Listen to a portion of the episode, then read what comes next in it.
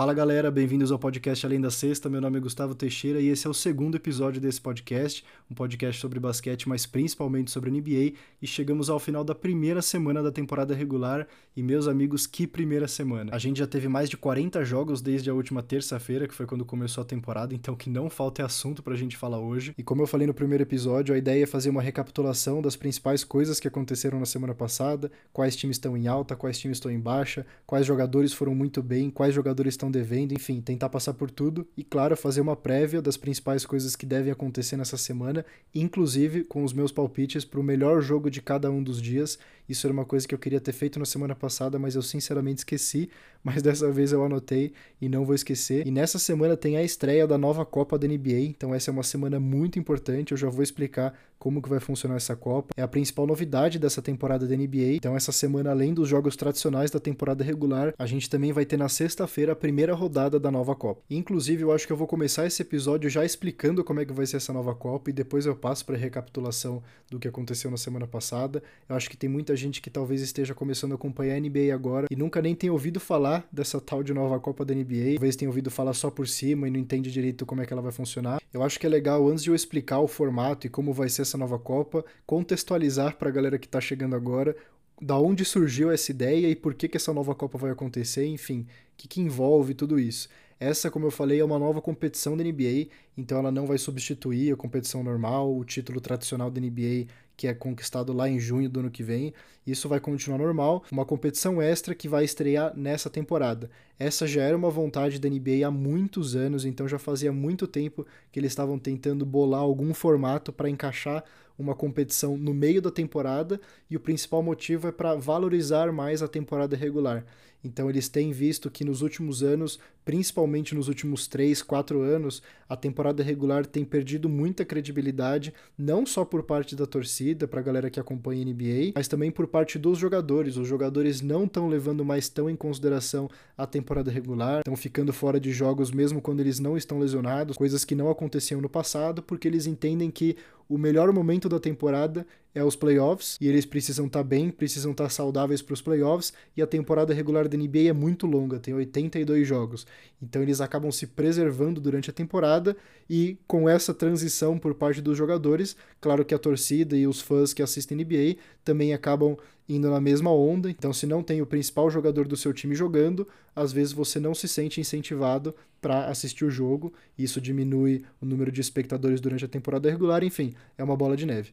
Então, esse é o contexto do porquê essa Copa está acontecendo. Basicamente, ela acontece para tentar impulsionar a temporada regular. Com essa contextualização feita, qual é o formato dessa nova Copa e como ela vai funcionar? Basicamente, a NBA dividiu os 30 times em seis grupos de cinco, três da Conferência Leste e três da Conferência Oeste. Vai rolar uma fase de grupos em que os times jogam entre si no mesmo grupo. Então vão ter quatro jogos nessa fase de grupos. O primeiro colocado de cada grupo se classifica para as quartas de final e o melhor segundo colocado de cada conferência também se classifica. Esses quatro times de cada conferência jogam as quartas de final e aí o mandante dos jogos é o time que se classificou melhor na fase de grupos e os vencedores dessas quartas de final vão para a semifinal que vai ser jogada em Las Vegas numa arena neutra, na arena de Las Vegas. Hoje na NBA não tem nenhum time de Las Vegas ainda. Então a semifinal e a final vai ser em Las Vegas e o vencedor da final vai levantar a primeira taça da nova Copa e os jogadores também vão ganhar prêmio em dinheiro. Não tá claro ainda qual que é o valor,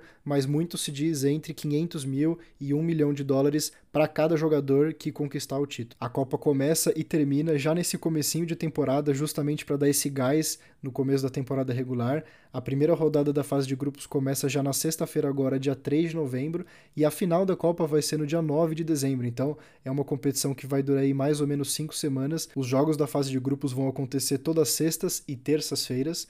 Então, eles fizeram isso para ser os dias da nova Copa até o final dela. Então, toda terça e toda sexta vai ter a rodada da Copa. E aí a NBA vai fazer toda uma ambientação específica para essa nova Copa. As quadras vão ser diferentes, os times vão usar uniformes diferentes. Então, eles estão investindo bastante nessa questão, justamente para ver se a galera se empolga e tem uma adesão legal por parte da torcida. E um último detalhe bem importante dessa nova Copa é que todos os jogos da fase de grupos, das quartas de final e da semifinal também contam para a temporada regular.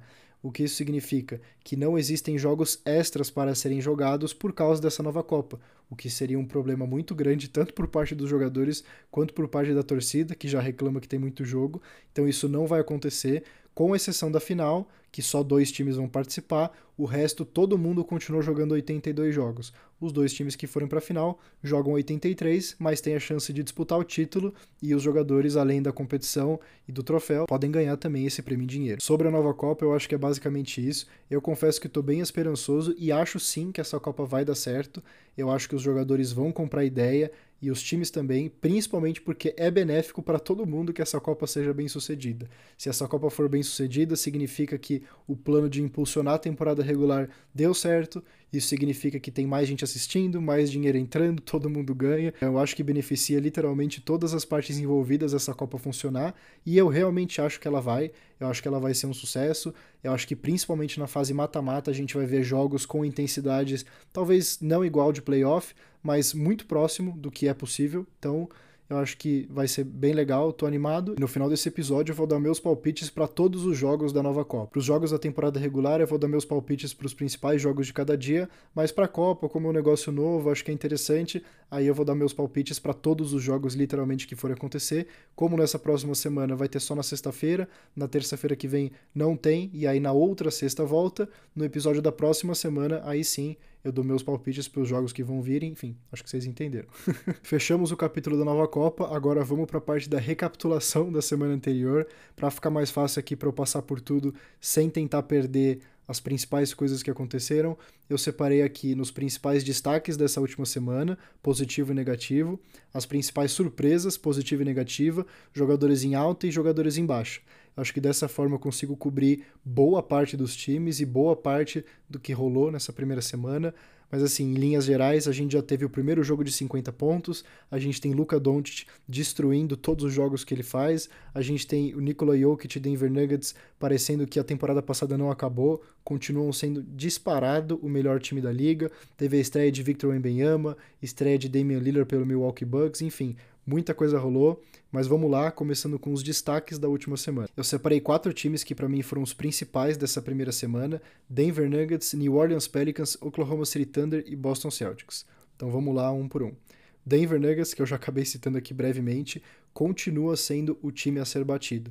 É um dos poucos times que ainda está invicto nessa temporada. No momento que eu estou gravando esse episódio, eles acabaram de ganhar do Utah Jazz e agora tem quatro vitórias em quatro jogos. E assim, eles parecem ser um time que só vai dar errado se alguém se machucar. A sensação que dá é que o time é completo, que mesmo com as perdas que eles tiveram nessa janela de transferências, não está parecendo ter importado. Eles continuam sendo um time extremamente forte, tanto no ataque quanto na defesa, e são realmente a definição de um time completo. O Nikola Jokic, a estrela do time e provavelmente o melhor jogador do mundo, acabou de ser eleito hoje pela NBA o melhor jogador da Conferência Oeste da primeira semana. Parece que a última temporada dele simplesmente não acabou, eles estão na mesma pegada que eles terminaram a última. É o principal time da NBA e é o time a ser batido. O New Orleans Pelicans eu coloquei como um destaque positivo, porque a gente teve a volta saudável do Zion para essa temporada ele que vem lidando com muitas lesões. Eu comentei um pouco sobre ele no primeiro episódio desse podcast, que ele é o principal ponto de interrogação para o sucesso desse time do New Orleans Pelicans, é ele conseguir se manter saudável e ele mostrou nessa primeira semana que quando ele está saudável, esse time do Pelicans é realmente um time de playoffs. Hoje a realidade é que ele está saudável e o Pelicans com ele saudável é um time muito, muito bom. O Oklahoma City Thunder eu coloquei como um destaque positivo não porque eu achei que eles iam começar mal a temporada, mas porque eu não esperava que eles fossem começar tão bem. Nos primeiros quatro jogos, incluindo o de hoje, eles têm três vitórias e esse era um time que muita gente já achava que ia no mínimo pegar play-in e possivelmente pegar playoffs, mas eu acho que o que eles provaram nessa primeira semana, óbvio que é tudo muito cedo para falar, mas que eles são um time que provavelmente vão brigar para pegar playoffs direto. É um time que vai brigar para ficar ali no mínimo na sexta colocação. Tem um jogador chamado Shea Gildas Alexander que nessa primeira semana tá com certeza na briga pelo MVP, tá jogando demais. O único jogo dele mais ou menos foi contra o Denver Nuggets que eles perderam, mas enfim, também não dá para culpar muito ele. Acabei de falar do Denver Nuggets, mas de forma geral, o time do Oklahoma City Thunder é um time mesmo jovem que parece ter dado esse salto, parece ser um time claramente mais maduro do que na temporada passada. Então, para mim, eles com certeza estão nessa categoria de destaques positivos. E o último time para destaque positivo que eu coloquei é o Boston Celtics. É um time que hoje também, segunda-feira, quando eu estou gravando esse podcast, acabou de ganhar sua terceira partida. É um dos poucos times junto com o Denver Nuggets que também está invicto nessa temporada. E para mim o que mais chamou atenção neles é que mesmo com as novas contratações e com as chegadas de Drew Holiday e Kristaps Porzingis, o time realmente já parece estar muito entrosado. É um time que no papel a gente já imaginava que fosse ser excelente defensivamente, e nessa primeira semana eles só comprovaram isso. E eles mostraram nessa primeira semana a versatilidade do time, tanto no ataque quanto na defesa. Então a gente viu momentos que em um jogo o Jason Tatum e o Kristaps Porzingis foram bem e o Jalen Brown foi mal. Em outro momento, o Derek White, que ele é uma força defensiva, foi o líder do time em pontos. E aí no jogo de hoje, eu já dei uma olhada aqui, o Jalen Brown fez, sei lá, 25, 27 pontos no primeiro tempo. Então, esse leque de opções que o Boston Celtics tem é algo que o Milwaukee Bucks, por exemplo, que é o principal concorrente deles na Conferência Leste, não tem. O Milwaukee Bucks tem provavelmente a melhor dupla da Conferência Leste, com Giannis Antetokounmpo e Damian Lillard, mas o time titular em si do Boston parece estar mais pronto. E agora passando para o destaque negativo da semana, eu só coloquei um time, para esse time especificamente, realmente foi muito decepcionante a primeira semana. Não era algo que a gente já não esperasse, mas acho que foi pior do que a maioria das pessoas esperavam, que é o Memphis Grizzlies. O Memphis Grizzlies eu também mencionei no primeiro episódio. Tava cheirando a um time que ia sofrer muito no começo da temporada. Eles estão sem Jamoran, que é o armador titular deles e a estrela do time pelos primeiros 25 jogos e perderam o pivô titular e o pivô reserva com lesão, mas eles simplesmente começaram a temporada muito mal, perderam os quatro jogos até agora. É um início muito preocupante, porque dependendo do buraco que eles se enfiarem nesse começo da temporada, mesmo com o Jamoran voltando da suspensão, é difícil imaginar que eles conseguiriam sair. A gente viu isso na temporada passada com os Lakers, que começou a temporada de forma tenebrosa, com duas vitórias e dez derrotas, e sofreram e patinaram e conseguiram se classificar no play-in para os playoffs. E assim, é consequência daquele início horroroso deles. Se nesses primeiros 25 jogos sem o Jamoran eles ganharem, por exemplo, 7 jogos e perderem 18, é muito difícil imaginar que numa conferência oeste que é carregada de time bom, eles conseguiriam dar a volta por cima. Então, Acho que como destaque negativo é o Memphis Grizzlies, é um time que está no começo da temporada, eles têm um time bom, não é um time ótimo e nem excelente sem esses jogadores que eu citei, mas é um time bom, é um time melhor do que um time 0-4. Eles precisam começar a ganhar logo, senão a temporada deles pode ir por água abaixo bem cedo. Agora passando para surpresas dessa semana, eu coloquei dois times na parte positiva, que é o Orlando Magic e o Indiana Pacers. O Magic era um time que muita gente achava que no máximo, e aí inclusive eu me incluo nessa, um time que muita gente achava que no máximo conseguiria brigar pela última vaga do play-in, talvez tenha subido um degrauzinho, não tanto quanto o Oklahoma City Thunder, por exemplo, que é um time que talvez esteja ali nivelado em termos de idade, de futuro, enfim, mas do lado do leste, que é uma conferência mais fraca que o oeste, eu acho que esse passo que o Orlando Magic aparenta estar dando é muito positivo. Eles jogaram dois jogos nessa primeira semana, ganharam os dois, não foram contra times muito fortes, e agora, enquanto eu estou gravando esse podcast, estão jogando contra os Lakers e até o momento estão ganhando. Então, mesmo que eles percam, parece ser um jogo que eles estão dando trabalho, e acho que é uma surpresa positiva o Indiana Pacers, assim como o Orlando Magic, é um time que na temporada passada não conseguiu realmente disputar por uma vaga no play-in,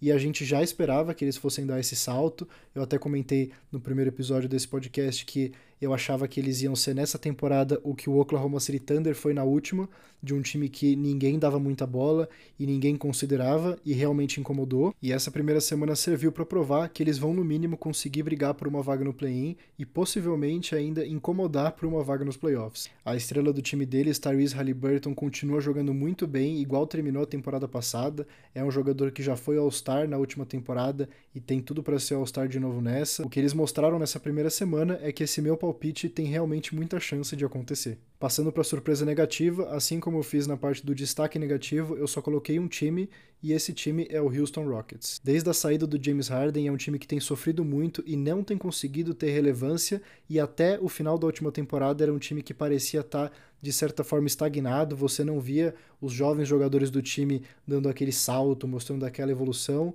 e eles continuavam sempre sendo um dos piores times da NBA.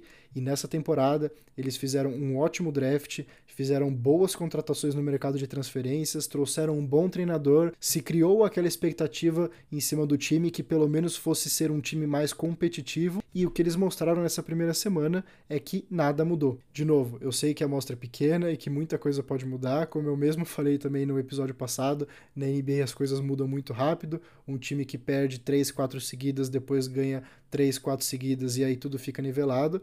Mas eu tô olhando pelo que eu vi nessa primeira semana e o Houston Rockets realmente foi um dos times que mais me decepcionou, foi essa surpresa negativa para mim. Eu esperava ver um time muito mais competitivo no Houston Rockets, principalmente nesse começo de temporada. Normalmente, os times que são ruins na NBA, eles começam a temporada com muito mais energia, muito mais raça, muito mais garra nos jogos, e aí com o passar da temporada, quando eles vão perdendo muitos jogos e vão vendo que eles realmente são ruins, aí eles começam a fazer a transição para um time que quer realmente ficar lá embaixo na tabela para conseguir uma boa escolha no draft do ano seguinte. E tudo indica que vai ser um time que vai continuar brigando lá embaixo na tabela. Agora vamos falar dos jogadores que estão em alta nessa semana. Eu listei aqui Luka Doncic, Nikola Jokic, Shea Gilgeous-Alexander, a dupla do Detroit Pistons, Kate Cunningham e Jalen Duren, e Tyrese Maxey do Philadelphia 76ers. Então, vou passar aqui rapidinho um por um. Começando com o Luka Doncic, para mim é o jogador que está liderando a corrida pelo MVP. O Mavericks jogou três jogos até agora e foram três vitórias e todas, sem dúvida nenhuma, foram por causa do Luka Doncic.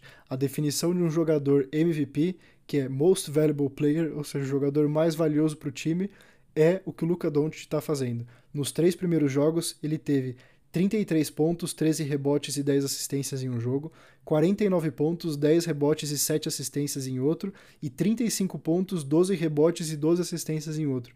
Então, assim, foram três jogos simplesmente surreais, nada que a gente não soubesse que ele fosse capaz, mas é realmente chocante a qualidade que ele mostra e a impressão que dá é que ele ainda não está nem perto, ou pelo menos não chegou no prime dele, na melhor versão. Então isso para mim é o mais assustador.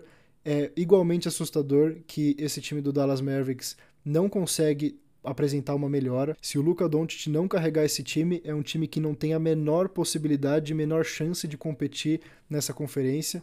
Então, assim, eu acho que pro lado especificamente do Luca Doncic, poucos jogadores podem falar que estão tendo tanto destaque quanto ele, mas em compensação, o time dele realmente tem deixado a desejar.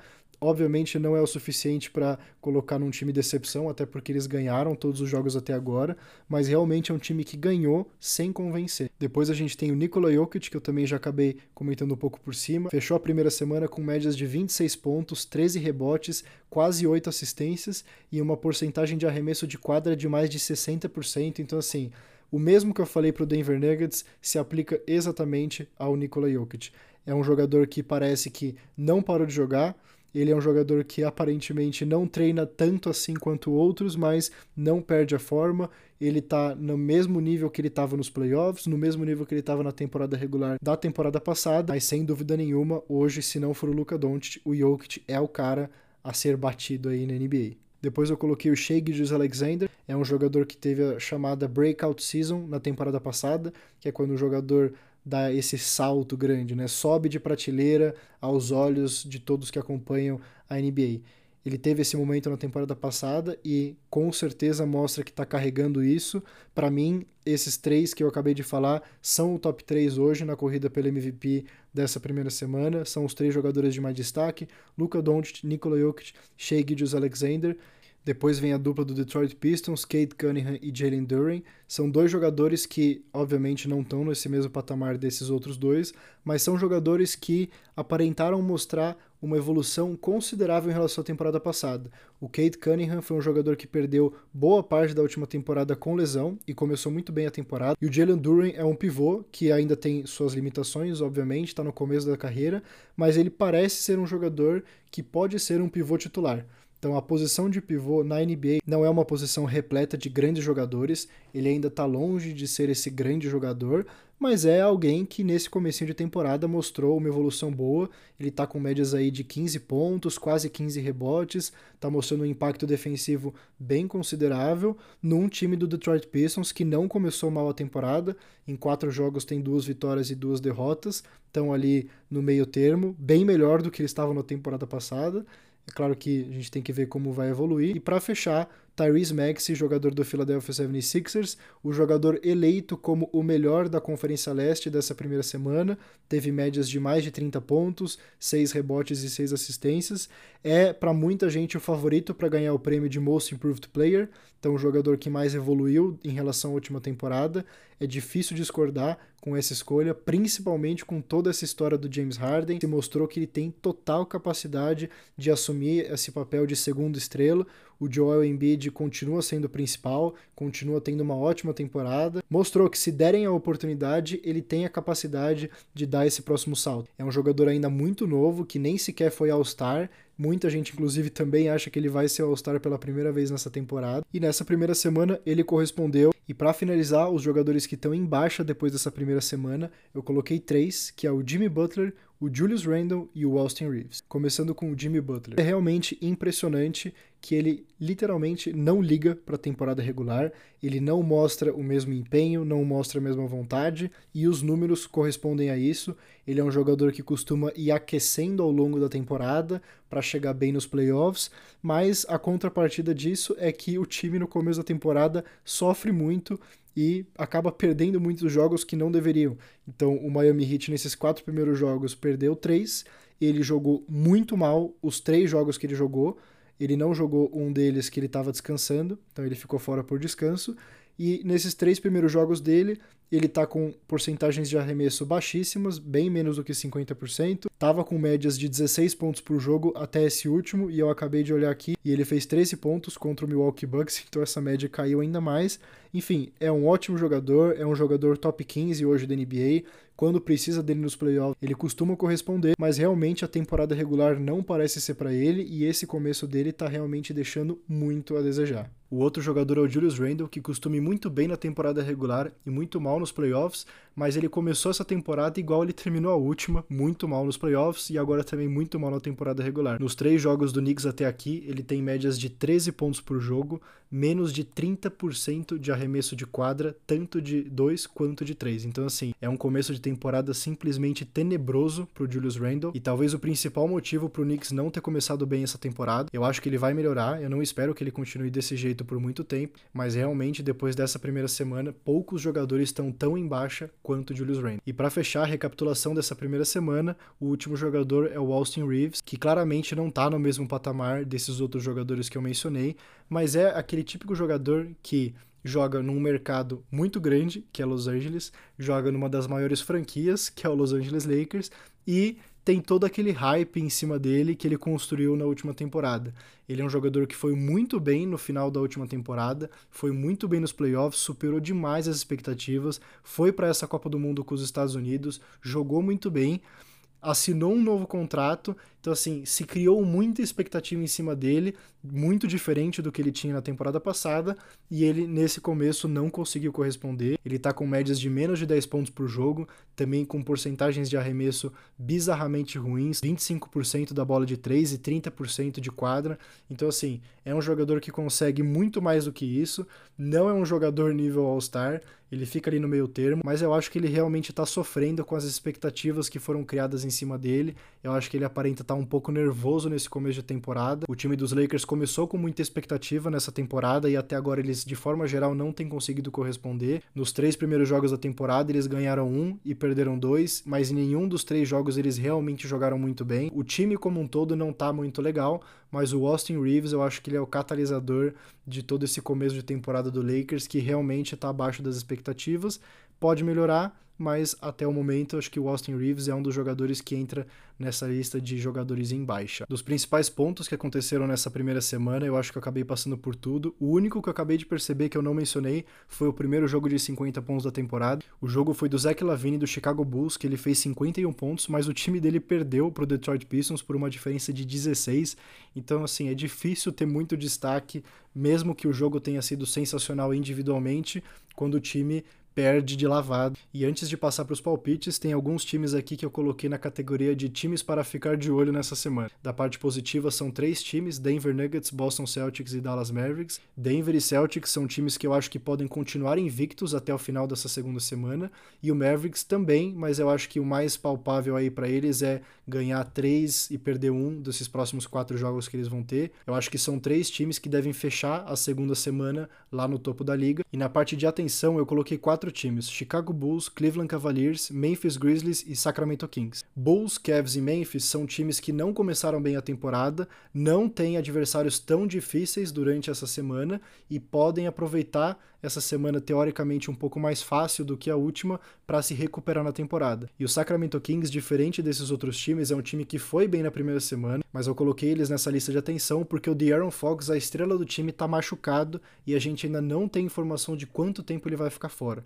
Ele torceu o pé no final do jogo contra o Los Angeles Lakers, então nesses próximos jogos sem o De'Aaron Fox, eles precisam pelo menos conseguir se manter ali nivelados na conferência, não podem perder muitos jogos porque, como eu já falei aqui também, essa Conferência Oeste está muito nivelada, muito equilibrada. Qualquer sequência de três, quatro derrotas seguidas pode ser bem perigosa para qualquer time, como a gente está vendo para o Memphis Grizzlies. Então, o Sacramento Kings é um time que está nessa categoria de atenção. E agora falando dos palpites para os principais jogos dessa semana, começando com o principal jogo de hoje, terça-feira, New York Knicks contra Cleveland Cavaliers. Eles se enfrentam duas vezes nessa semana, mas esse primeiro confronto de terça-feira eu acho que vai dar o Cavs. Como eu falei, os dois times não começaram bem a temporada, mas o Cavs joga em casa e eles seriam minha aposta para esse jogo. Quarta-feira a gente tem Los Angeles Clippers contra Los Angeles Lakers. O Lakers tem sido um freguês simplesmente enorme do Los Angeles Clippers. O Clippers ganhou os últimos 11 confrontos contra contra o Los Angeles Lakers. Então, até que o Lakers me prove que eles conseguem ganhar do Clippers, o meu palpite vai continuar sendo Clippers. Quinta-feira tem San Antonio Spurs contra Phoenix Suns. Esses times também vão se enfrentar mais de uma vez nessa semana. Por mais que eu torça pelo sucesso do francês, nessa aqui não tem muito para onde correr, vai da Phoenix Suns. No sábado tem Phoenix Suns de novo, dessa vez contra o Philadelphia 76ers lá em Filadélfia. Do lado do Suns a gente ainda não tem a confirmação de que Devin Booker e Bradley Beal vão estar tá de volta ainda de lesão. E jogando em casa, ainda mais com o Tyrese Maxey desse jeito que ele tá, eu acho que o 76ers leva. E no domingo tem Golden State Warriors contra Cleveland Cavaliers em Cleveland. Os Warriors começaram bem a temporada com três vitórias e só uma derrota, mas a minha aposta é no Cavs. Deu para perceber que os meus palpites estão bem caseiros nessa semana, mas realmente para mim não tinha muito como fugir disso. E agora os palpites para todos os sete jogos dessa sexta-feira da nova Copa, começando com Cleveland Cavaliers contra Indiana Pacers. Esse jogo eu acho que o Pacers leva. New York Knicks contra Milwaukee Bucks. Eu acho que a dupla Giannis e Damian Lillard vai ser muito para a defesa do Knicks. Depois tem Golden State Warriors contra Oklahoma City Thunder. Esse eu acho que o Golden State Warriors leva mesmo fora de casa. Brooklyn Nets contra Chicago Bulls. Bulls jogando em casa, eu acho que leva essa. Washington Wizards contra Miami Heat. O Washington é um dos piores times da liga, então mesmo o Heat não estando em boa fase, não tem como não escolher o time de Miami. Memphis Grizzlies contra Portland Trail Blazers. Esse é um daqueles típicos jogos que o Memphis não pode perder. Então meu palpite vai ser eles, principalmente pelo desespero do time nessa próxima semana. E para fechar, provavelmente o melhor jogo dessa primeira rodada da Copa, Dallas Mavericks contra Denver Nuggets, Luka Doncic contra Nikola Jokic. Eu acho que seria incoerente eu não escolher o Denver Nuggets. E eu queria finalizar esse episódio trazendo algumas coisas que o pessoal comentou lá na caixinha que eu deixei aberta no Instagram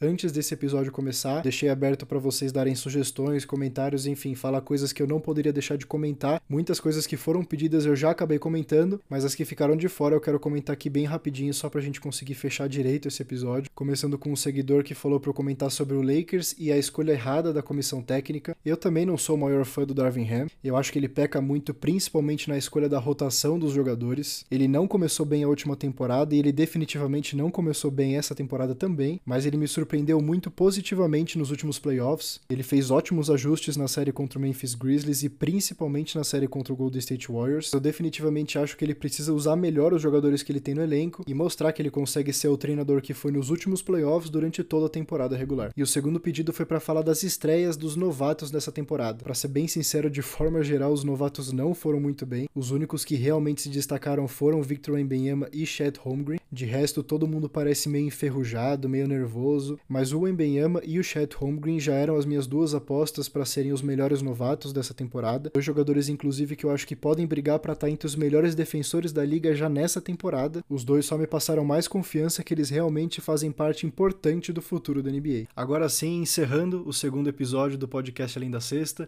espero que vocês tenham gostado. Como eu fiz na última semana, eu vou deixar aberta uma caixinha nos stories lá do perfil do Instagram, Além da Sexta, com ponto entre as palavras, para vocês darem suas sugestões, comentários, feedbacks e falarem de forma geral o que, que vocês acharam desse segundo episódio. E é isso, a gente se vê durante a semana lá nos perfis do TikTok e do Instagram todos os dias e a gente se vê aqui de novo na semana que vem. Até a próxima.